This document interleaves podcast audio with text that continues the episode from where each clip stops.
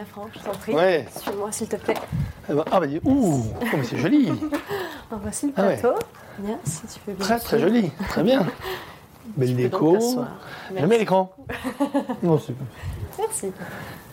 Ah, bon, on est bien Grand publicitaire. Ah, À l'origine de multiples campagnes dans Miss Dior en 93, Carte Noire, Bic avec les frères Cantona en 95, ainsi que chroniqueur télé sur CNews dans l'émission N'ayons pas peur des mots, et radio pour les grandes gueules sur RMC, ainsi que dans l'émission Les Informés de France Info, pour ne citer que celle-là, et auteur du livre Pourquoi la vache Ah oui. qui rit ne pleure jamais. Mm. Bonjour Franck Tapiro, merci et bienvenue dans mon émission. bonjour Julie. Plaisir d'être là. Vraiment, merci beaucoup. Euh, alors, nous avons des bols chantants tibétains à disposition qui font chacun une note propre Ah oui. et ils correspondent, selon la légende euh, hindoue, à nos centres énergétiques, donc Ah aux oui. chakras du corps. Euh, c'est pour ça qu'il y a des petits papiers de couleurs différentes à l'intérieur, parce que par exemple le rouge ça correspond au chakra sacré. On en- Tu l'as avec, Ouais, les, avec les petits bâtons aussi. on les fait- Tout à fait, Ouais, c'est ça, et ça résonne, ça, Ouais. ça fait une grande ampleur. Euh, le vert est le chakra du cœur, et celui-ci, ce sera blanc-violet, le chakra coronal. Alors, donc, le concept, ce serait que tu pioches, que tu en prennes à chaque fois deux, trois par bol. Voilà. Moi, je, vais- je te ça, laisse commencer. Tu peux coup commencer par Je commence par celui-là, Allez, par les Ou le cœur Je commençais par le cœur. Allez, le cœur. C'est plus sympa le cœur. Et, et je, te, je, te, je te dis Oui, tout ça tu la lis à voix haute et Pro- tu réponds. Ah non, c'est pas possible. c'est pourquoi. Ah, mais là, Parce il- que c'est- Écoute, je tu vois, je suis ému. euh, Ah bon ah, je, Non, je suis très sérieux. Protection de Massive Attack. Alors, donc, le hasard n'existe pas, c'est- tu sais, c'est la première phrase Oui. de mon livre. C'est ce Ça, la plus belle des preuves. Parce que c'est ma musique préférée. Ah oui, Ça a été la musique d'attente de mon agence au téléphone pendant 10 ans. Euh, là où elle allait, euh, là où j'allais, je mettais cette musique partout. partout. Et il s'est passé un truc incroyable qui est terrible, et c'est une histoire vraie. hein. Euh, après, juste après la mort de mon père, Oui. en 2011, euh, il y a eu un phénomène bizarre sur mon téléphone et sur tous mes appareils Apple, on va dire. Euh, c'est que bon, j'écoutais toute, toute la journée, j'écoute Protection le matin, le midi, le soir. Et quand j'écoutais Protection sur iTunes, donc il y avait la, tu sais, la pochette de Massive Attack, un truc un peu bizarre avec une, une Oui. barre en plein milieu, et sur tous les titres, sauf sur un, sur Protection. Et juste après la mort de mon père, en fait, il y a une photo de mes parents qui est apparue. J'ai été voir Apple. Oui. Et ils ont cru à une blague euh, caméra cachée. Dit, Mais c'est impossible, monsieur. Vous avez... Comment vous avez fait pour mettre la, la photo dit, je n'ai rien fait du tout. Est-ce que c'est normal Ils m'ont dit non seulement c'est pas normal, mais ce n'est pas possible. Alors, ils m'ont demandé bah, est-ce qu'on peut l'enlever? Ils ont rebooté 3-4 fois iTunes, on a changé les codes, etc. Et sur tous mes appareils, sur mes iPads, téléphone et Mac, j'ai la photo de mes parents avec mon père qui faisait un grand sourire comme ça sur Protection et Massive Attack. Et ce qui est terrible, c'est que mon père a toujours été, ce que je dis, euh, c'était un type exceptionnel, mais mon protecteur. Et il est mort d'une Massive Attack du cerveau. Ça a duré trois mois, et un beau matin, ça a disparu. Donc, toute ma famille, au début, je pensais que c'était une de mes vannes, de mes blagues. Mais là, d'ailleurs, tu le vois à mon ton, ce n'était pas du tout une blague, c'était un signe extraordinaire, comme s'il était toujours là. C'était toujours euh, un protecteur. Et euh, c'est vrai que j'écoute un petit peu moins cette musique parce qu'elle elle, elle m'a vraiment. euh, elle m'a ému pendant des années. Pendant ces trois mois, quand je suis savant, je me dis, mais c'est pas possible, donc il est là, quoi. Et puis un jour, euh, il était toujours là, mais la photo a disparu et hop, ça s'est réinitialisé. Et je suis retourné voir les mecs à l'Apple Store, ils n'ont rien compris, ils étaient sidérés. Ils ont vu que c'était pas une blague, mais que c'était un, on va dire, un phénomène non expliqué. Mais moi, je sais d'où il vient. Il n'y a pas de hasard. Et je tombe pile là-dessus. J'ai pas regardé, donc voilà. Comme quoi, je savais que c'est le premier à tirer. Tout à fait. Eh ben, je te laisse. ça commence par là. ça commence très bien. T'avais autre chose à me dire là-dessus ou Non, euh, non, non. non. Voilà. Je on tu peut pas tomber mieux. C'était juste, Oui. c'est juste la musique euh, qui m'accompagne depuis 20, 25 ans, je crois. Incroyable. Un truc de dingue. Bon, bah, je, je vais continuer parce tu peux que continuer ça me porte bonheur ce, ce Tout à fait, tout à fait. C'est quand même un truc de fou. Bon, bon, voilà, bon d'accord, la musique, alors. euh, bon, Quel est. vaste sujet, Franck Bah, la Ah, tu peux nous dire tellement de choses là-dessus. bah, je crois que je suis né musicien en fait euh, avant tout. Euh, en fait, je crois que je savais euh, chanter avant de parler. Euh, monomaniaque Ah, complètement. J'étais complètement, voire un autiste musical. C'est-à-dire que les premières années de ma vie, je les ai passées avec un manche-disque. qui était le, le plus beau cadeau que mes parents m'aient jamais fait. Euh, ils m'en faisaient beaucoup parce que j'étais l'aîné d'une famille de quatre, donc tu sais, chez les feuges marocains, Je vois. le premier c'est l'enfant roi, etc. Mais moi je m'en foutais d'être enfant roi, c'était enfant chanteur d'abord. Et donc j'avais des barils d'Ariel. Mhm. À l'époque, les barils d'Ariel étaient ronds, en carton, très durs. Pourquoi? Pour empiler les 45 tours que, dont je me servais pour, euh, bah, pour écouter la musique tout le temps. Je me réveillais même dans la nuit et je mettais sous, sous- sous ma cou- sous mes draps. À l'époque, on n'avait pas de couette encore, c'était pas la mode. Et j'avais mon, mon manche-disque et puis je mettais les- la Toute la musique. et- toute ouais, la tout le temps. Tout le temps, tout le temps. Euh, et la musique, donc, c'était d'abord ça. Alors, avec des cultures complètement brassées, croisées. Mhm. Mes parents venaient du Maroc, mes grands-parents parlaient encore euh, arabe 9, fois sur 10. Donc, moi, j'ai écouté aussi bien du Mozart, du Beethoven, Oui. que des grandes chanteuses euh, arabes comme, euh, euh, euh, comment elle s'appelait, euh, ça va me revenir, Renette Loranès, qui était euh, chanteuse absolument incroyable. Aujourd'hui encore, quand on écoute euh, ces titres, on, voilà, on est en vibration, euh, c'est un truc de dingue. Ça, j'écoutais tous les crooners, comme surtout Tom Jones, qui est mon idole absolue. Et je fais tout pour le rencontrer. J'espère qu'un jour je le rencontrerai pour lui dire à quel point il a bercé euh, pff, on va dire, toute ma vie, puisque c'est grâce à lui que j'ai vraiment essayé de faire de la musique, d'être chanteur. J'ai failli Ah, être que ça. mais- point-là. Ah oui, vraiment. Ah d'accord, d'accord, d'accord. Delilah, euh, She's a Lady, moi ça a été les deux premiers grands tubes. euh, Delilah, c'est un truc incroyable. She's a Lady, Je vous pareil. aussi. ouais. Et tout après derrière, euh, Quoi de neuf Pussycat, What's New Pussycat, qui était le générique du film, euh, dans- qui était écrit par Woody Allen, le premier film écrit par Woody Allen en 65, l'année de ma naissance. Donc c'était euh, bien avant. Et donc j'écoutais euh, tout Tom Jones, Engelbert Humperdinck, et évidemment, l'ancrage familial, c'est Charles Aznavour, qui était le. voilà. Donc entre ça, tu as les, les différentes influences. Ça, après, euh, beaucoup de musique euh, black et toute, toute, la Motown. Alors ça, on était des malades de Motown, les James Brown, etc. Enfin, vraiment, c'était... euh, voilà. Voilà, donc ça m'a bercé toute ma vie jusqu'à commencer le piano un peu plus tard. Et, Donc tu as commencé par le piano. Ouais, piano classique d'abord. D'accord. Ensuite, piano, euh, piano bar, on va dire. piano bar, parce que j'adorais chanter. Donc, c'est vrai que chanter sur du Mozart et du Beethoven, à part et Chopin, à part Gainsbourg, très peu de gens ont réussi à le faire. Mm. Mais lui, au moins, a réussi à transformer ça de façon géniale en chanson. Donc, moi, il fallait que je bascule à côté. Donc, je continue toujours à faire un petit peu le classique, mais depuis quelques années, je me mets à chanter euh, plein de trucs de pop, Mhm. rock, Oui. soul, beaucoup de soul, puis à composer. Alors, je compose d'une façon bizarre parce que c'est assez étrange. Bon, j'ai une bonne oreille, j'entends beaucoup de choses, Oui. mais je suis incapable d'écrire. Donc euh, j'entends une musique, je, la reproduis, À l'oreille, tout, tout. ouais, tout à l'oreille, je compose à l'oreille aussi. Euh, je, je te chante, en fait, toutes les partitions que je fais, même d'orchestre, hein, parce que j'en ai fait beaucoup, je chante toutes les. Donc j'arrive et j'ai, une amie qui me fait, une grande, grande musicienne, qui me retranscrit mes chants au métier piano. Voilà. Ah oui, vraiment. Donc je fais alors, bon, euh, basse, toum, toum, toum, toum, toum, et je commence à faire la basse, batterie, bon, batterie je joue un peu, donc euh, j'arrive à jouer, mais sinon je le chante, je chante la batterie des percus.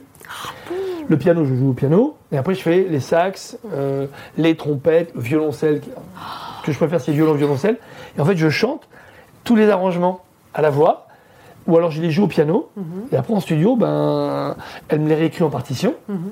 et je les dirige avec euh, les musiciens.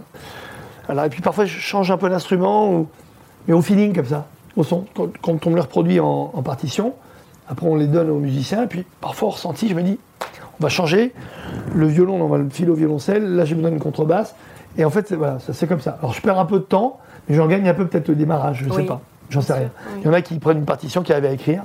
Je rappelle Gabriel Yared, que j'ai rencontré il y a des années, c'est un bonheur. Il avait l'idée, puis voilà, comme un vrai compositeur classique, Mhm. il, il écrit tout en vertical, parce que c'est vertical d'abord Oui. avec euh, chaque instrument, chaque ligne. Moi, j'ai vite par, par mon truc, traumatisé par euh, deux années au conservatoire. Qui m'ont- Aïe, aïe, aïe. Ah ouais, non, c'est l'hémisphère euh, ultra gauche, c'est-à-dire que euh, Mm. pas d'imaginaire, pas de- là on t'a- on t'apprend vraiment les notes. Tu Donc j'ai fait un rejet. depuis. hein. J'ai fait un rejet. donc. C'est vrai que moi j'ai libéré, on va dire, mon hémisphère droit. Oui. Donc je compose à ma façon, mais ça m'a. bon, voilà, euh, C'est pas Enfin, on rationnel, as pas besoin. Pardon? Pas besoin de rationalité. un peu, mais je, me sers de gens Qui très rationnels qui traduisent en fait finalement mon langage, parce que c'est un langage en partition, mais ça fait souvent rire euh, pas mal de gens. Donc quand je fais un, pi- un piano-voix, j'enregistre moi, Mhm. mais quand il y a euh, des partitions de, musique, euh, pour la pub, il y en a eu. Et, Oui. et il m'est arrivé une belle histoire en pub. Ah. une des- parce que je faisais toutes les musiques pratiquement de toutes, toutes mes pubs. euh, Ah, c'est toi à chaque fois que Ouais. tu faisais.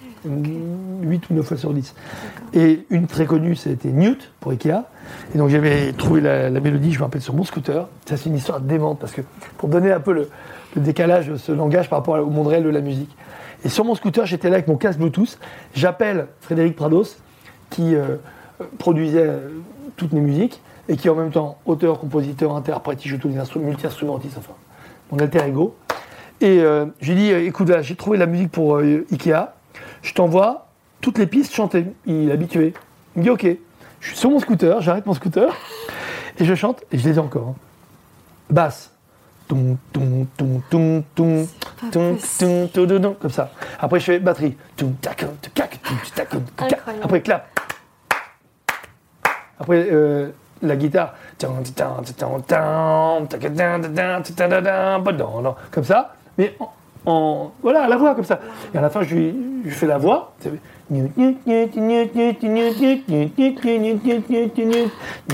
Comme ça. Donc, huit voix, il manquait d'autres trucs, euh, euh, percus, je sais plus quoi. Je lui envoie ça. Et je lui dis, bah, écoute, j'essaie de venir dans une heure en studio. Une heure après, je débarque en studio. Il était là en train de boire un café. Je lui dis, t'as déjà fini? Ben bah ouais. J'ai dit, mais t'as tout reçu? Il me dit, bah ouais. Ah, J'ai dit, bah mon. symbiose. En fait, moi, je m'attendais quoi? En lui envoyant Oui. l'enregistrement qui transforme ça en instrument. Oui. Il n'avait pas compris. Il a juste superposé ma voix avec les huit pistes et ça a donné le fameux. Génial. Ah, J'écoute ça, je dis, mais. À la fois, il avait rien compris. J'ai dit, Comme putain, mais c'est top ce truc C'est la tarte à de la musique. Il, il s'attendait pas du tout à ça. Et j'ai dit, en fait, on va regarder ça pendant 10 secondes et d'ailleurs, on va faire l'enchaînement musical. Et c'est comme ça que Newt est né. C'est la vraie histoire. Ok. Le client n'a jamais cru. Parce pas que c'était moi qui avais fait toutes les pistes. Donc, tu vois, comme quoi, ce truc-là, bah voilà, on- euh, plein de potes musiciens m'ont dit, mais c'est con, euh, avec ce que tu composes, tu devrais apprendre à écrire? Je dis, bon, bah, voilà, on était à la facilité, dans la pub, de toute façon, on est obligé. de- Donc, pour te dire, la musique, c'est l'extraordinaire, c'est qu'avec cette note, Mhm. on n'en a pas vu le bout. Avec cette note, personne n'a raison, Faire. Personne n'a tort. Il y a plein de façons de faire, il y a plein de façons de, euh, de composer. Bah, euh, tu en sais Mhm. Oui. ce que c'est avec Pascal. Bon, lui, en plus, il a une feuille incroyable, il, a- il sait euh, les trucs qui vont marcher, il a, il, a- il une vision spatiale de la musique. Il est multi-instrumentiste Mhm. aussi, etc. Chacun son truc. Il y en a d'autres qui ont besoin d'être tout seul en studio. Il y a George Michael, par exemple, qui faisait tout derrière, tout. Il faisait tout. Ou Prince, ou euh, Terence D'Arby, ou euh, euh, Lenny Kravitz, qui au début, en fait, tout le monde dit Ah, c'est un génie, il fait tout tout seul. C'est pas un génie, il fait tout tout seul. Il n'avait pas d'argent. Et Lenny, pour son premier album, il était obligé de tout faire. Donc, euh, il a appris, euh, il jouait un peu de la guitare quand même bien. Pas comme Slash, qu'il a eu après. Mais donc, il était obligé de tout faire parce qu'il n'avait pas d'argent. donc, ce côté roots, que beaucoup lui ont reproché pour son premier album, ça a été le coup de génie de son premier album. Oui. Pareil pour d'autres. Donc, finalement, il n'y a pas de bon truc. Il y a pas de- Dans la pub, il y a des gens. euh, comme Pascal Steve et d'autres, qui qui sont des génies de la musique de pub, qui euh, voilà, écrivaient. des- L'étincelle. L'étincelle. En fait, il n'y a pas de méthode. Le seul truc, c'est qu'in fine, on est tous égaux devant la musique. On est tous là, ça nous fait tous une émotion ou pas. Et tout le reste, c'est du bullshit. Tout le reste, c'est du pipeau. Il y en a qui vont se dire l'oreille absolue ou pas, on n'en a rien à foutre. Finalement, ce que les gens auront l'écoute absolue de ce que vous êtes en train de leur faire. Et la musique, c'est ça pour moi, c'est de l'émotion pure. Tout le reste, on en parle parce que c'est- le sujet. Les émotions, bien Mais sûr. c'est de l'émotion. Oui. Et surtout, c'est, on oublie de le dire, c'est un plaisir absolu. Moi, j'écoute plein de musique tout le temps. J'ai le même plaisir quand j'écoute le dernier mouvement de la cinquième, concerto numéro 5 de Beethoven, l'Empereur, qui est un, qui est un truc incroyable, un truc un chef-d'œuvre incroyable. Et, et si vous les différents pianistes, tu peux prendre euh, Rubinstein, ou tu peux prendre Horowitz, eh ben, t'as, t'as l'impression que c'est deux morceaux différents. Les émotions sont différentes en fonction de certains moments, leurs influences, leur culture. C'est phénoménal.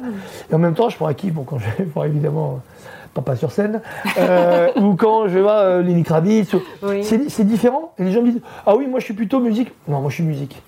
Donc en fait, dès qu'il y a une émotion, que ce soit du hyper hard rock, il y en a parfois de l'émotion. euh, Dans la CDC, Oui, il y a- oui, si c'est pas de l'émotion, je sais pas ce que c'est. Dans la musique classique, dans, dans de la pop, ce qu'on appelle dans la variétoche. Mm. Ça, c'est un mot terrible. Variété. Parce que variété, ça fait un peu bas de gamme. C'est comme Oui, quand on dit amateur au football. C'est passé de mode. Quand on dit amateur, amateur, c'est un des plus beaux mots de la langue française. Et aujourd'hui, pour dire que quelqu'un n'est pas un pro, n'est pas bon, on dit c'est un amateur.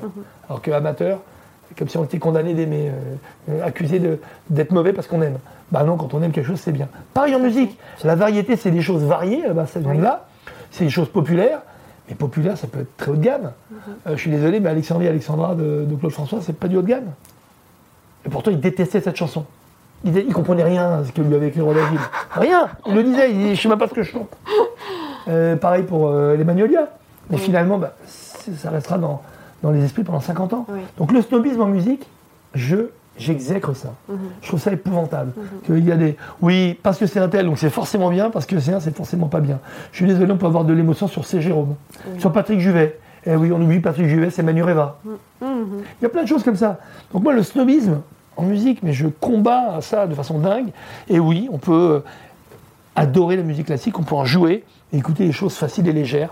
Je ne vois pas où est, le- où est la problématique. Je pense que Mozart, s'il était euh, en vie aujourd'hui, qu'est-ce qu'il écouterait Mozart? Il écouterait tout. Il écouterait du rap. Il écoute- mais oui, il écouterait du rock, il écouterait du alternatif. À l'époque, c'était un malade, Mozart. C'est considéré comme un, un dingue, un mec dangereux.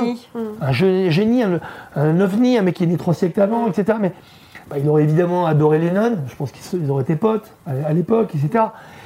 On dit, mais comment ça n'a rien à voir quand j'écoute des gens parler de ça? Mais. Quelle prétention, en fait. Comme le mot musique classique. C'est- En fait, a- on, on est une langue extraordinaire en France. On a une sémantique magi- magique et magnifique, mais malheureusement, il y a une, une injustice par rapport à la sémantique des mots et par rapport à l'étymologie des mots. Classique, ça veut dire vieux, en tête des gens. C'est- Effectivement. C'est débile.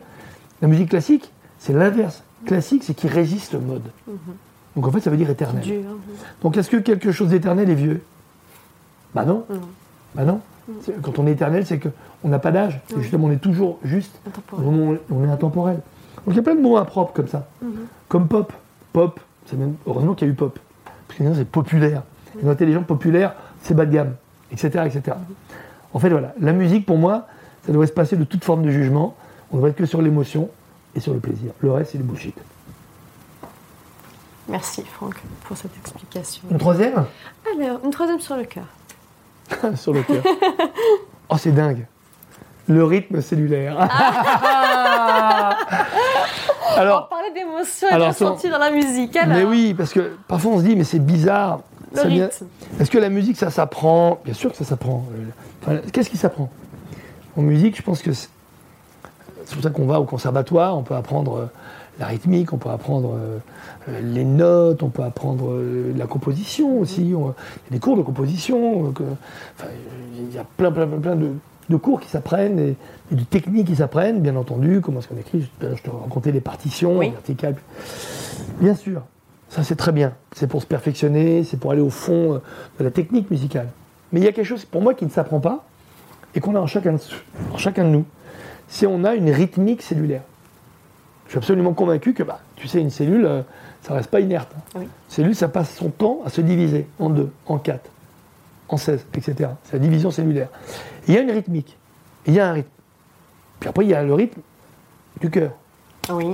Donc, commencez par réfléchir. Et donc, il suffit de, de fermer les yeux, il suffit de faire un peu de, de- tu vois, de méditation, être- d'être en résonance et en vibration avec son corps, avec euh, ce qu'on est, avec son aligné. être, d'être aligné. Et on a tous une résonance. Et une résonance, c'est déjà une forme de tempo. On a un tempo personnel. On a un rythme personnel. On a, et c'est jusqu'au pro- profond des cellules, jusqu'à notre ADN, jusqu'à la façon dont sont fabriqués, tu sais, les, Oui. les 23 paires de, de chromosomes, etc. Donc, je pense que on est des êtres rythmiques. On a une rythmique, c'est sûr. Et quand on rentre en résonance avec quelqu'un, parfois on dit, euh, il y a l'aura, tu sais. qui- Oui. Puis il y, a- il y a un peu plus que ça, il y a une Oui. vibration, il y a un mode vibratoire. chimie. Ou- L'alchimie, c'est autre chose. L'alchimie, c'est la combinaison euh, par rapport à ce qu'on dégage en termes de chimie, hein, sur les hormones. hein. On sait très bien qu'il y a des hormones dans de tout. Quand on rencontre quelqu'un, quand on aime quelqu'un, quand on fait du sexe avec quelqu'un, quand on n'aime pas quelqu'un, il y a toujours une explication chimique. Et il y a de plus en plus de démonstrations qui sont faites sur des combinaisons cellulaires, des combinaisons hormonales qui sont incroyables. Par exemple, la combinaison pour rencontrer quelqu'un, c'est une toute petite combinaison. Pour aimer quelqu'un, quand tu vois la combinaison, elle est large comme ça. Tu as une énorme composition moléculaire pour te dire à quel point l'amour, on sait que c'est très très compliqué. Pour par rapport au rythme cellulaire, c'est notre vérité, on, on est comme ça. Donc je pense que la musique fait partie de façon intrinsèque de notre, de notre vie, de notre âme, de notre vibration, de- du quotidien. Et je plains les gens qui, pas qui n'aiment pas, ça- ça veut rien dire aimer ou pas la musique, qui n'écoutent pas de musique, qui ne sont pas sensibles à la musique. Parce qu'en fait, ils croient ne pas aimer, ils croient être insensibles. Mais inévitablement, ils ont une forme d'adéquation par rapport à un rythme. ou ils sont en arythmie parfois. Alors là, les gens, ils sont, ils sont à côté de la plaque, ils sont complètement à Ils l'envers, Ils n'écoutent pas leur corps ils ne s'écoutent pas, ils n'écoutent pas l'autre. Oui. Et donc, du coup, ils n'arrivent pas à rentrer en résonance. Et je suis convaincu, quand on s'entend avec des gens, quand on rentre en résonance, quand on, on a- voilà, quand on aime les gens, il y a une forme de rythme, de rythme cellulaire, de rythme de parole, de, une cadence, une façon de se parler, une façon de, de se regarder, et des choses qu'on ne connaît pas encore, hein, parce qu'on est au niveau moins, moins un milliard, je pense, par rapport à la connaissance de- juste de ce qu'on a en stock, en magasin, là, déjà, et là. Donc voilà, je pense que le rythme cellulaire, ça montre à quel point on est tous des êtres musicaux, finalement. C'est très beau. Euh, chakra sacré. Chacun chacun. Alors bon, le hasard n'existant pas, j'entends. hein. ah, bah le génome des marques. Ah. Au génome des marques, ben, on est toujours dans ce côté un peu. Est-ce que tu peux nous expliquer Biologique, hein. terme-là Oui, tout Comme pour moi, tout a une explication biologique. Tout. Je- le rythme, la musique, euh, euh, notre vie, notre destin, tout ça c'est biologique. Euh, c'est pas une question. Tout est écrit. Parfois on dit tout est écrit. Pas tout. Il y a beaucoup de choses qui sont écrites puisque Dans bah, dans- bah, dans notre patrimoine génétique, on appelle ça patrimoine génétique. Bon, ou un matrimoine. Ça expliqué dans ton livre. C'est pour les deux, hein, patrimoine, patrimoine. on le doit à son père et à sa mère, sinon on n'a qu'une partie du génome. On reçoit une addition de gènes, une combinaison de gènes qui forment notre gène, notre génome propre. En fait, euh, ton génome, c'est pas le même que celui de tes parents, Oui. mais c'est une combinaison de celui qu'on t'a envoyé. Et eux-mêmes, c'est une combinaison de tous leurs ancêtres, etc. Ça, ça monte très loin. Donc on a une addition de gènes, et dans un être vivant, il y a à peu près euh, 30 000 gènes. Il y a 30 000 gènes dans nos chromosomes. hein. Avec 23 paires de chromosomes, etc. Oui. Et dedans, donc dans chaque gène, on a ce qu'on appelle la, la- la- la boucle d'ADN. Alors l'ADN, c'est l'acide désoxyribonucléique.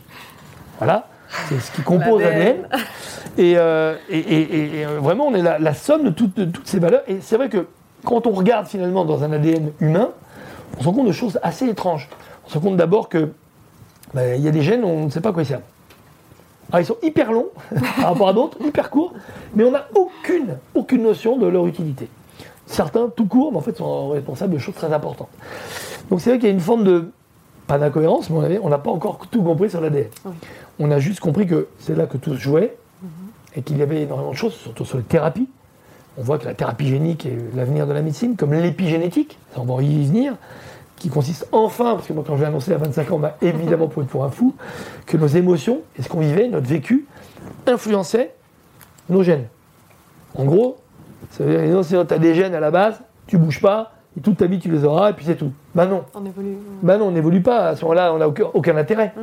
Donc évidemment, l'épigénétique montre que tout ce qu'on vit, toutes les émotions que nous vivons toute notre vie, influent certains gènes.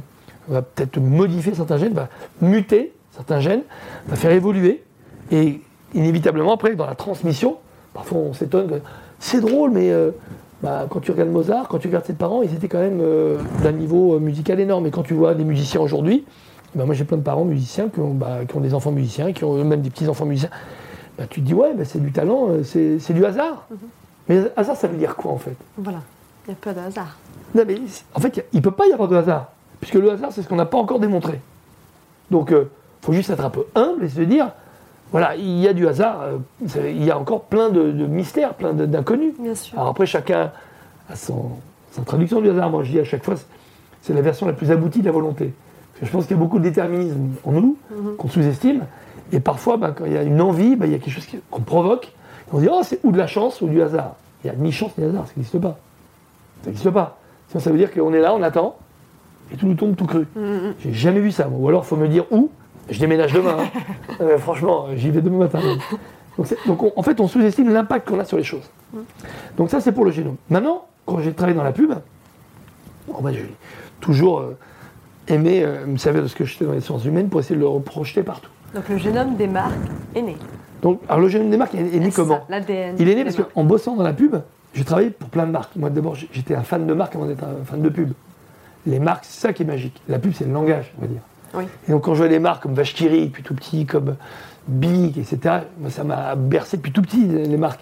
Et les pubs ne sont que les, on va dire, les, les élucubrations des marques, leur langage, leur façon de communiquer avec le public. Nous toucher. Nous toucher, créer une émotion, créer du désir, de l'achat, de l'envie, de la recommandation. Mhm. Voilà pourquoi il faut parler à des publics et non pas à des cibles marketing? Parce que quand tu parles à un public, tu touches des gens qui vont te faire de la recommandation. comme Porsche. C'est uniquement visé, euh, les gens qui conduisaient Porsche, euh, ils ne touchent pas bien, bien grand monde. Plus tu tapes large, contrairement à ce que tout le monde te dit, plus tu as des chances d'être recommandé pour que ton cœur de consommateur bah, t'achète encore plus et que ça augmente le nombre de consommateurs. Mais c'est bon, c'est une logique. Donc je me dis, ces marques-là, elles parlent aux gens. Elles parlent aux gens, on est d'accord Elles ont un langage. Bien sûr, tout à fait. Donc elles ont un caractère, elles ont un physique, elles ont un style, elles ont. elles- Et je me dis, mais finalement, ce sont des marques euh, qui, ont... qui sont humaines finalement. Donc il y a eu pas mal de gens dans les 70 qui ont commencé à dire la marque personne, etc. Mais c'était très superficiel. En gros, c'était euh, un peu de caractère, du style et euh, la personnalité. Bon, il était sur que- quelque chose d'assez. euh, la provocation, le machin. Mais je, je trouvais que c'était bien, mais ça n'allait pas assez loin. Et, je- et tout d'un coup, j'ai posé la question et tout le monde m'a dit Mais t'es complètement dingue. Ce qui est en général très bon signe. Ouais, je me suis dit Mais si les marques, finalement, elles aussi, étaient des créatures vivantes, et si elles avaient un génome On m'a dit, Mais- Et dès qu'on m'a dit ça, j'ai dit Ok, donc je vais y aller tout seul, comme d'hab. C'était pour l'ego. c'était pour Lego. Lego, mais tout d'un coup, ça faisait appel à toutes les autres marques. Et je me dis, mais il n'y a pas de hasard dans les marques, il y a un déterminisme incroyable, il y a la vision d'un créateur qui, en fait, ne crée pas une marque. Qui, au monde, peut dire, je crée une marque? Ça n'existe pas. Le mec qui te dit ça, ou la fille, c'est un immense prétentieux. Au début, on essaie de trouver une idée, qui est une solution à un problème.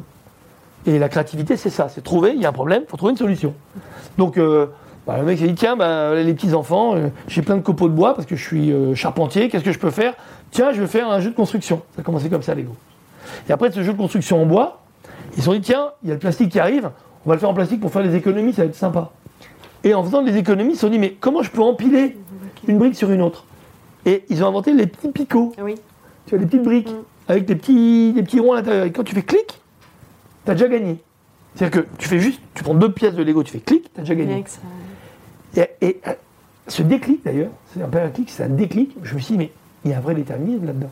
C'est que finalement, ils ont inventé une marque en inventant un produit.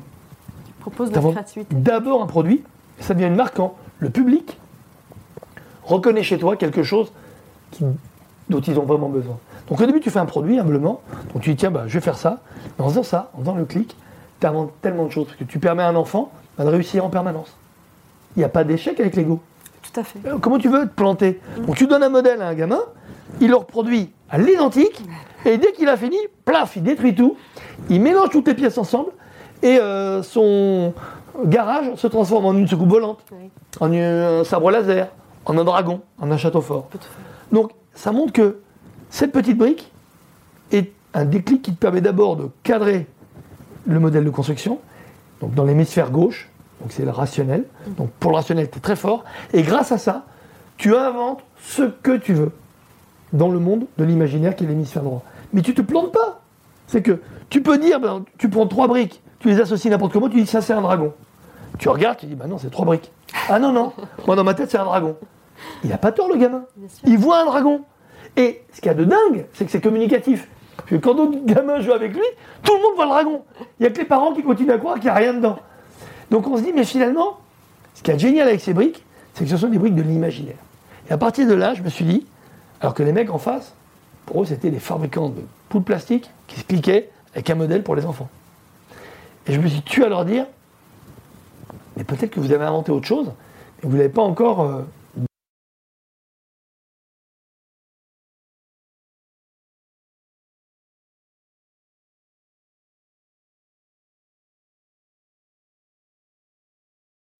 c'est comme ça que j'ai créé le génome des marques finalement, c'est grâce à Lego, en me disant ben voilà, Lego c'est pas du hasard. Lego c'est pas qu'un produit. Lego c'est pas que des briques. Lego c'est une marque qui a une ADN forte et qui tout d'un coup le propage grâce à ces briques dans le monde entier. Mais il ne l'avait pas encore traduit. Donc ADN, il fallait déjà que je trouve un, un acronyme. Alors, Parce que acide désoxyribonucléique, j'ai cherché dans les marques, il n'y en a pas. Donc pour moi, j'ai traduit ça simplement par authentique, différence naturelle.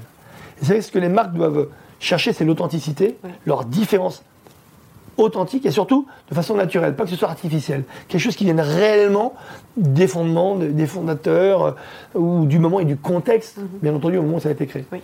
Et donc, euh, l'ADN, bah, j'ai chopé plein de valeurs en fait, fondamentales. Ce ne sont pas des valeurs de société ou d'entreprise, des valeurs humaines.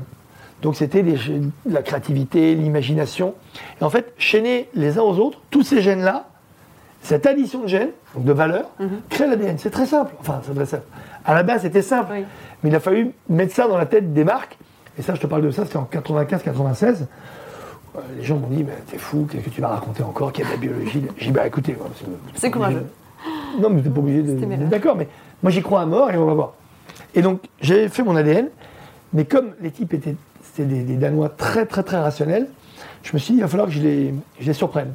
Et pour leur, faire, pour leur faire comprendre que dans leur ADN, ils avaient un gène moteur, le gène leader, qui drivait tout, c'était l'imagination, alors que n'en avait aucune, aucune à l'époque. hein. Parce que tout ce qui se passe là, depuis quelques années avec l'ego, on, est un peu responsable de ça. Je me suis dit, il faut juste que je leur mette le mot imagination en tête. Donc qu'est-ce que j'ai fait? J'aurais pu te l'amener. Ah oui. J'ai pris- un gros élastique, tu sais, de, livre. de, de dossier là, les gros gros élastiques. Oui. Et j'ai pris un marqueur bleu et j'ai écrit L-E-G-O. Diras. et, et je me rappelle à l'agence, ils m'ont tous pris pour un dingue. Après, j'ai dit, vous allez voir ce que je vais faire. Et j'aurais pas dit ce que j'avais fait en plus. J'arrive au Danemark, je n'ai pas de PowerPoint, pas de présentation, rien. Je me lève devant eux, il y a tout le staff. Mais alors, pff, des hémisphères extrême gauche. Et je me suis dit, bon ben voilà, il faut que je leur raconte. Et je leur raconte la belle histoire de Lego, et les mecs, ça revient. Et devant moi, il y avait Ole Kirk Christiansen, qui était le petit-fils du fondateur. Et chaque fois que je lui sortais une phrase, j'avais l'impression que je, je lui apprenais quelque chose. Alors, je suis pas son petit-fils, je, je parlais en anglais. Et à un moment, j'ai- je vois qu'il avait les yeux comme ça. Quand je lui dis que votre marque, c'est une marque où l'imagination est là depuis le début. Vous avez beau être dans des locaux magnifiques, vous avez beau- mais ce que vous voyez, vous regardez que les locaux, vous regardez que les usines, vous pensez qu'à votre productivité, vous pensez au numéro de référence, vous pensez aux boîtes, vous- et vous avez oublié que tout ça ne serait pas là si vous n'agitiez pas et si vous n'aviez pas réveillé l'hémisphère droit et l'imagination des enfants. Et là, je lui sors un texte en danois. C'est un truc de dingue. Je ne connaissais pas le danois, je m'étais fait traduire, que j'avais trouvé dans la biographie de son grand-père. Et il dit, au démarrage, ça c'est un truc de ouf parce que c'est, un truc de dingue. En, en- en danois, je me rappelle, c'était Let's get kind and bon quelque chose, c'est du danois. Et je leur lis ça. Je leur mets un, ça, j'ai fait un, un- un- je me rappelle une impression géante, euh, photocopie, je leur passe. Le mec lit l'article. Et ça voulait dire quoi? Laissez jouer les enfants et ils imagineront un monde plus créatif que celui de n'importe quel adulte. C'était le grand-père du président. Alors le mec était un peu ému. Et là, je lui dis Vous n'avez pas vu les, deux premiers mots? Dit, Si, si, let's go, ça veut dire. Je lui dis Ça vous rappelle rien? Et le mec, à ce moment-là, il a les larmes qui lui viennent comme ça. Et je sors mon élastique Lego. Et Lego, c'était la contraction de Let's Goit en danois, qui voulait dire laisser jouer. Alors le mec est comme ça, ça me fait encore des frissons du parce que quand tu le vis comme ça, je crois qu'ils allaient me conduire et me jeter à coup de pied au cul euh, dans les Golandes, parce que c'était en face. Et là, je leur fais comme ça. Et là, les mecs, ils sont comme ça. Et il y a une espèce de, de cri, de- comme ça. Et pourquoi? Parce que j'avais L-E-G-O, et au milieu, en tout petit, j'avais marqué Let Imagination Go, qui voulait dire laissez fuser votre imagination. Et je- C'est fort. j'ai comme ça. C'est si fort. Le mec il me dit Give me that Je fais non, non, non, one more time. Et je fais Et donc dès que tu disais ça, il marquait Let Imagination Go. Et quand tu disais ça, il marquait Lego. Il m'a dit What is this? Et ai fait croire. Je les ai tellement amenés dans mon, dans mon imaginaire qu'en fait, ça a toujours été écrit dans leur logo qu'ils n'avaient jamais vu. Et que grâce à un microscope électronique, j'avais vu qu'il y avait le mot imagination. Le mec m'a fait C'est pas possible. En anglais, il fait No way Comme ça. Et en fait, ça avait marché. Et que le mec, je me suis rendu compte que c'était tellement devenu évident, c'est comme s'ils ne l'avaient pas vu. Et donc, ils ont pris l'élastique, et pendant 20 minutes, ils étaient en train de jouer avec l'élastique. Fin de la présentation. Je me suis arrêté là. Mes deux associés étaient terrifiés à côté parce qu'elles se disent, à la fois amusées, parce qu'elles étaient mortes de rire, mais dans l'avion, elles me dit, mais s'il te plaît, ne fais pas ça. Je dis, mais si, puisque vous allez voir ce que ça a provoqué. Et les types étaient en train de jouer, ils se sont levés, ils nous ont dit merci, mais comme des robots. Bon, on n'a pas eu de nouvelles, trois semaines après, on avait gagné. Ah. On a gagné du budget sur l'Europe face à toutes les plus grandes agences. Et il se trouve que j'étais en train de créer ma nouvelle agence. Donc l'hémisphère droit, avec mes deux associés, Marie Désert et Corinne Pinocelli, qui malheureusement nous a quittés euh, en plein Covid. Euh, on était euh, aux prémices de l'agence et on a créé l'hémisphère droit avec Lego. Et ce jour-là, quand on a gagné, mais c'était improbable. Et en fait, je me suis rendu compte qu'en fait, on leur a mis une, quand on est parti, les mecs ils tremblaient. quoi. C'est-à-dire que le mec est rentré chez lui, il a montré le truc à ses enfants. et tout d'un coup, ils se sont rendus compte qu'ils étaient assis sur euh, un, un tas d'or qu'ils n'avaient pas exploité. C'est une imagination. Ouais. Et ils ont complètement basculé. Et après, c'est devenu des sortes de Lego. Et moi, depuis ce jour-là, je me suis dit, c'est pas un coup.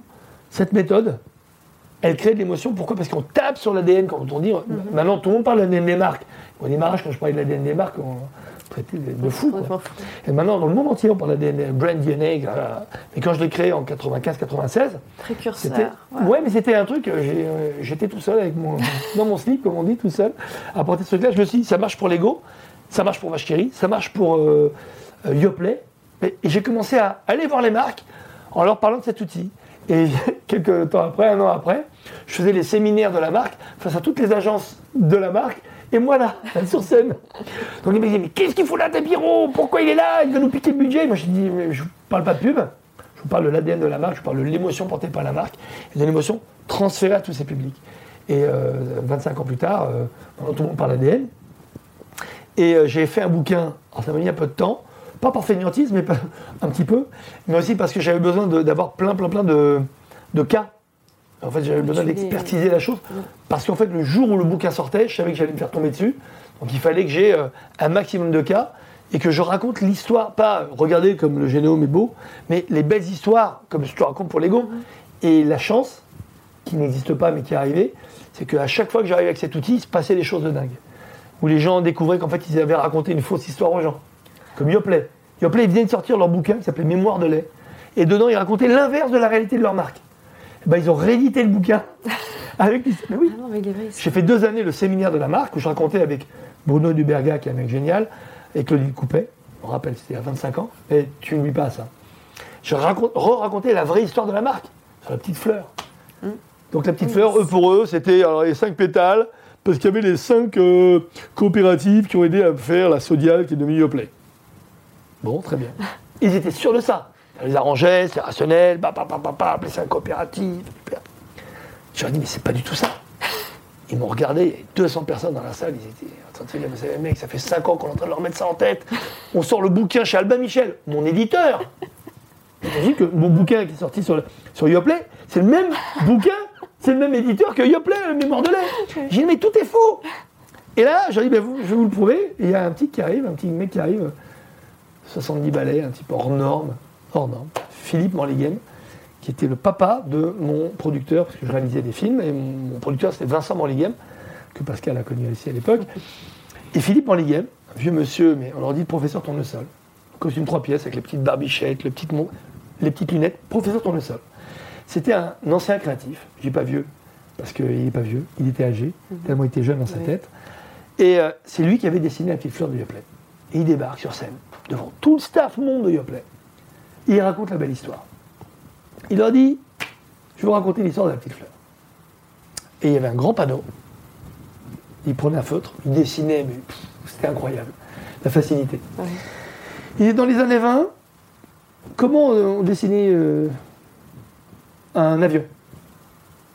Alors, euh, il y a un type, plusieurs qui lèvent la main. Il dit, bah venez Alors, Les types montaient, puis il y a un biplan. Ah, biplan. Alors, je vous dessine un biplan. Paf, il dessine deux ailes, l'hélice, machin. Ok. Dans les années 40, comment on dessinait un, avion? Qui dit, ben, on faisait, euh, bon, Messerschmitt pour les plus mauvais souvenirs, sinon Spitfire, etc. Ben, venez Voilà, c'était Et il leur dessinait pour eux. Dans les années 60, c'était quoi l'avion? Ah bah c'était le Concorde. Hop, il dessine le Concorde. Dans les années 80, ah bah c'était l'Airbus, etc. Et on voit, années 20, 40, 60. Je me dis, mais il le mec il a pété un câble, on vient de parler de. Il dit maintenant, euh, ok, et les types sont là, oui. Et puis en 2050, il leur dessine le- l'avion du futur et tout. Les types sont là, tous médusés. Il dit maintenant, je vais vous poser la même question, on va revenir dans les années 20. Comment on dessinait une fleur dans les années 20 Et là, un mec vient, puis il le regarde, comme un gamin au tableau qui a peur de se faire taper par le prof. Puis il fait une tige, un rond, puis des pétales. Une autre personne. Dans les années 40. Petit rond, des pétales, puis une petite feuille. tout ça. 60, 2000. Et il regarde la différence. Regardez l'évolution de l'aviation. Mais une petite fleur restera toujours une petite fleur. C'est pour ça que j'ai choisi ce symbole d'éternité de la petite fleur. Là, il y a les 200 personnes qui se lèvent, tout le monde en larmes. en fait, il aurait fait un, un cours sur Alors ils ont post-rationalisé. Évidemment, les cinq coopératives, bien sûr, mais c'est pas vrai. Oui. À la base, il s'est dit, je crée une petite fleur parce que c'est la fraîcheur éternelle. Et comme il n'y a pas de hasard, parce que Philippe et moi, on ne s'était pas parlé de ça, j'étais venu qu'avec une seule slide et plusieurs visuels. C'était le slogan que je leur proposais ce jour-là, alors même s'il y avait les agences, mais c'était parce que pour moi, c'était le résumé du génome. Et c'était quoi? Yoplait, la fraîcheur éternelle. Et donc on se regarde comme ça. Du coup, c'est moi qui avais l'arbre aux yeux. Je me dis, mais lui, il me fait sa démo et il tombe sur. En plus, on l'avait pas. C'était imprimé. hein. Et donc, pendant deux ans, donc ça a aidé la marque à complètement revisiter son, son- son génome. D'ailleurs, il serait bien aujourd'hui inspiré de le reprendre parce que s'il y a une marque qui a oublié son génome, c'est bien Yoplait. Donc voilà pourquoi c'est sorti en 2010. Et euh, la chance que j'ai eue, parce que. Enfin, la chance. Je me suis dit, avec tout ce que j'ai, je vais me faire tomber dessus par la communauté scientifique. Donc il fallait que je verrouille ça et que j'aille voir bah, le plus grand ponte français, européen et mondial euh, de- du génome, c'est Daniel Cohen. Il y a un économiste, mais il y a un grand généticien. Je vais le voir, me pensant qu'il allait me fracasser. Et je lui fais ma démo. Et il me dit, bah, vous êtes ma bonne nouvelle, parce que lui, c'est l'inventeur de la carte du génome humain. Oui. Il me dit, parce que ce que j'ai inventé est forcément, un- on va dire, une, une, une vision universelle. Le génome, c'est l'homme, mais l'homme, c'est l'universalité. Donc si le génome est vrai pour l'homme, il doit être vrai dans d'autres systèmes, dans d'autres domaines. Donc vous, vous le faites pour les marques, demain ce sera vrai pour l'architecture, c'est vrai pour l'architecture, et pour l'art, et pour la musique. Bah, dans la musique, euh, c'est encore plus facile. Et donc j'étais là, et donc emballé, j'ai dit, est-ce que vous seriez prêt à écrire la préface de mon livre? Il m'a dit, ah ben tout de suite. Et c'est mon- devenu d'abord un de mes meilleurs amis, et c'est devenu mon préfacier. Donc c'est vrai que c'est une belle histoire, parce que ça a mis du temps à éclore. Tu sais très bien que les bonnes idées sont très très dures, parce que tout le monde veut les flinguer, surtout quand elles sont bonnes. Et quand ça touche en plus à l'âme humaine, à quelque chose d'humain, les gens font une espèce de rejet, comme s'ils en avaient peur. Et donc il a fallu euh, presque 13 ans, 15, euh, 14 ans, ouais, 14 ans pour euh, accoucher de ce truc-là. Et aujourd'hui, les gens en parlent comme si c'était eux qui l'avaient. Tant mieux. J'ai pas de revendication particulière. Mais la, la vraie histoire est quand même belle. Merci Franck. Alors un autre? Finissons. Oh bah, hémisphère droit, hémisphère droit. Comme le génome des marques, j'aime la biologie, hein, donc Oui, euh, voilà. le nom de l'agence, il fallait que ce soit quelque chose qui corresponde non pas à mes initiales, parce qu'à l'époque à l'époque, c'était à la mode, mettre ses initiales, mettre son nom, tapis Rouen compagnie, j'avais rien à faire. Je me suis dit, c'est un état d'esprit, donc euh, comme mon esprit c'était la créativité, et que la créativité c'est l'hémisphère droit, c'est-à-dire l'hémisphère le plus euh, imaginaire, créatif, et justement qui remet tout en question en permanence, c'est un beau nom d'agence. Tout le monde était contre, dans le groupe Avas, tout le monde. J'ai failli me faire... euh, bah, j'ai donné ma dème pour, le, pour la marque, parce qu'ils m'ont dit euh, change de nom, sinon, ben, sinon, ok, je suis le madame. Ça a duré deux heures. Et ils- de toute façon, je bluffe jamais. Et donc, comme ils ont reçu ma lettre de démission, ils ont dit non, non, on est d'accord, et c'était déjà sorti dans la presse. Donc, il a fallu qu'il y ait trop pédale. Et un an après, comme ça a marché, évidemment, ils étaient tous les fondateurs d'Hémisphère Droit. Ça, c'est formidable, la vie. Ah, C'est génial. Alors, maintenant, Le dernier bout de papier. ça, c'est quoi le blanc euh, ce- C'est le chakra coronal, c'est la, la couronne, c'est blanc, violet. Oh, magique. Le bien-être, c'est l'alignement. Alors, pour quelqu'un qui est assez dispersé comme moi, parce que j'aime plein de choses, etc., enfin, pour les gens rationnels, je suis dispersé. Moi, je dis, non, je, je kiffe. C'est-à-dire, pourquoi m'interdire de faire de la musique quand je fais de la pub? Pourquoi m'interdire de faire de la télé quand plein- Moi, je m'interdis rien. Euh, maintenant, on peut très bien faire plein de choses, mais avoir une ligne conductrice. Il ne faut pas croire que l'alignement, c'est pas faire tout de façon verticale. Sinon, on se fait chier dans la vie. L'alignement, c'est un moment avoir une cohérence forte dans tout ce qu'on fait.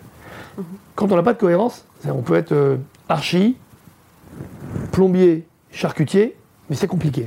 Parce que c'est pas les mêmes euh, modes de pensée. Pas les mêmes- On peut, hein, mais c'est pas que ça sert à rien, mais c'est compliqué. Et finalement, la cohérence, c'est quoi? C'est la créativité et et l'art. Oui. Le reste, euh, c'est de la littérature, comme on dit. Mais tout part d'une posture créative. À un moment, c'est. euh, Il y, il y, a- il y a un problème, je vais trouver une solution. Dans tout. Dans tout comme ça. Donc, euh, un créatif, c'est ça. Hein. Faut Oui. pas arriver. euh, Les gens se disent, oui, je suis créatif en se mettant sur des tours d'ivoire. Tout le monde est créatif. Quand on est bricolo, on est créatif. Quand on est compositeur, on est créatif. Quand on a n'importe quelle solution, n'importe quel problème, on est créatif. Après, on est créatif euh, à plus ou moins de niveau, il faut le travailler. euh, Mais je- j'adore, moi, je fais beaucoup de- bon, euh, parce que j'ai inventé un métier qui s'appelle le consulting créatif, où j'apprends aux gens, non pas à être créatifs, mais à utiliser leur potentiel créatif. Et en sortant le, le soir, ils rentrent, Chérie, j'ai une idée mais J'ai fait marrer en disant ça, Mm. mais après ça devient banal. Et donc après, bah, il monte le curseur. Mais la créativité, c'est ce qui définit le plus l'humain. Donc voilà, dire le bien-être, c'est l'alignement. Quand on comprend ça, qu'à un moment, bah, être aligné, c'est avoir un- cohérence, comme si on arrive à relier tous les points de tout ce qu'on fait, tout ce qu'on aime, on est vraiment heureux. Avant, on galère un peu. Mais l'alignement, c'est alors, c'est l'histoire d'une vie. Hein. Moi, je ne suis pas encore aligné. Je suis en cours d'alignement. Et euh, je suis ravi de, que mon alignement soit passé par, euh, par, euh, par toi aujourd'hui. C'est ça. Merci Franck. Merci à toi. Il y a quelqu'un qui veut te faire passer un petit message. Ah, Salut Franck. un saucisse, je le J'ai une petite question. Qu'est-ce que ça aurait changé dans ta vie si le PSG avait gagné la Ligue des Champions? Merci de me répondre. En fait, quelque part, euh, ça aurait changé plein de choses parce que c'est vrai que j'attends depuis des années que Paris gagne enfin la Coupe d'Europe, mais quelque part, ça aurait cassé quelque chose. C'est jamais garder l'espoir. on ne veut pas que ça soit trop long parce qu'on va pas quand même garder l'espérance que plus de 50 ans, parce que le PSG fête ses 50 ans cette année. Mais euh, j'espère vraiment que cette année sera la bonne. Ça fait 8 ans que j'espère que cette année sera la bonne depuis que Zlatan est arrivé. Après, il y en a eu d'autres qui sont arrivés.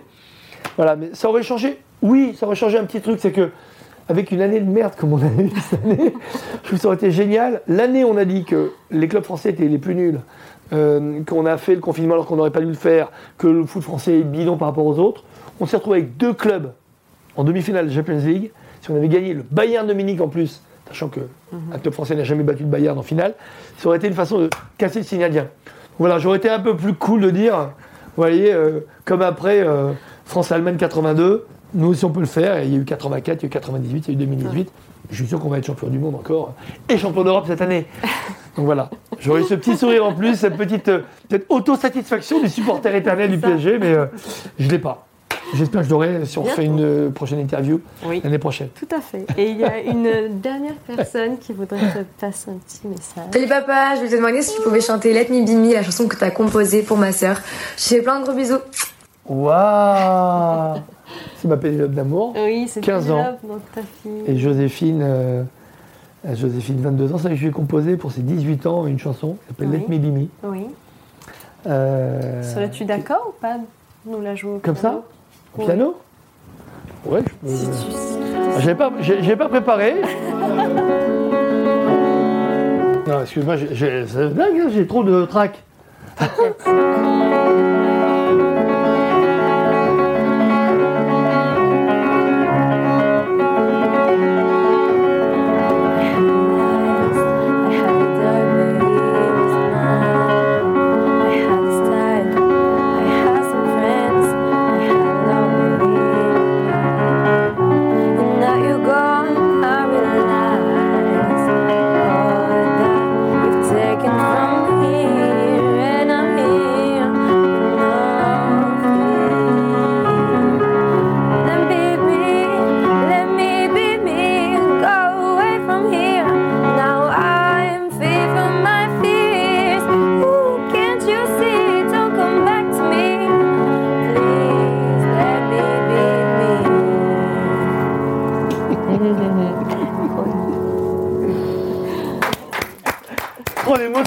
là, m'avez tué, là Ah. Ça va, Bah oui, ma petite grande fille. Oui, bah, je, je- je tremble, j'en tremble encore. Merci Franck et Pénélope d'avoir interprété Oh là cette là. belle chanson. Je vous, je vous laisse vous asseoir. Quelle émotion Ah ouais, là, je veux dire, là, je sais pas si on me prend le... Si le micro enregistre le battement cardiaque, mais je pense qu'il doit pas être... euh, Tu sais, c'était dur pour moi parce que je tremblais. euh. Tellement beau, tellement émouvant. c'est Que d'émotion. En plus, ce qu'il y a de dingue, c'est que j'ai écrit à la base pour sa grande sœur. Oui. Pour Joséphine, le jour de ses 18 ans. Et euh, Joséphine qui a aussi, parce que Popo l'a entendu, Plop. Popo, c'est le, c'est le surnom que lui donne son petit frère de 2 ans et demi. Popo. Euh, c'est plus facile à dire que Pénélope. En effet. Et c'est vrai que euh, Joséphine euh, bon, a enregistré euh, cette chanson le jour de son anniversaire. On arrive en studio, on avait trouvé pareil, il y avait d'orchestre, etc. Donc c'était un moment magique. Et c'est vrai que donc, je- Pénélope la chante naturellement depuis euh, maintenant 4 ans, euh, plus de Ouais. 4, 4 ans. Ouais, Voilà. Et donc c'est vrai que je m'y attendais pas du tout en jouant ce morceau. Déjà, je m'attendais pas à la question. Mm. Ce morceau, euh, en plus, il est difficile. Je sais pas qui a composé ce truc-là, mais c'est hyper dur à jouer. Mais alors, jouer et en plus, et voir sa fille débarquer comme ça, là, s'asseoir à côté, j'ai vu le moment que j'allais défaillir. Donc euh, j'ai fait comme si c'était. euh, allez, vas-y. Oublie que t'as aucune chance, vas-y. Mais merci, mon cœur. Ouais, merci, merci, Julie. Merci Franck Oui, d'avoir passé ce moment avec toi. C'était très intéressant. Et merci Pénélope aussi de nous avoir rendu visite. Bah, merci à vous. Tu en parlais d'émotion tout à l'heure. Tout à fait. Voilà, Ouais. c'est ça la musique. Merci à tous les deux. Merci à toi.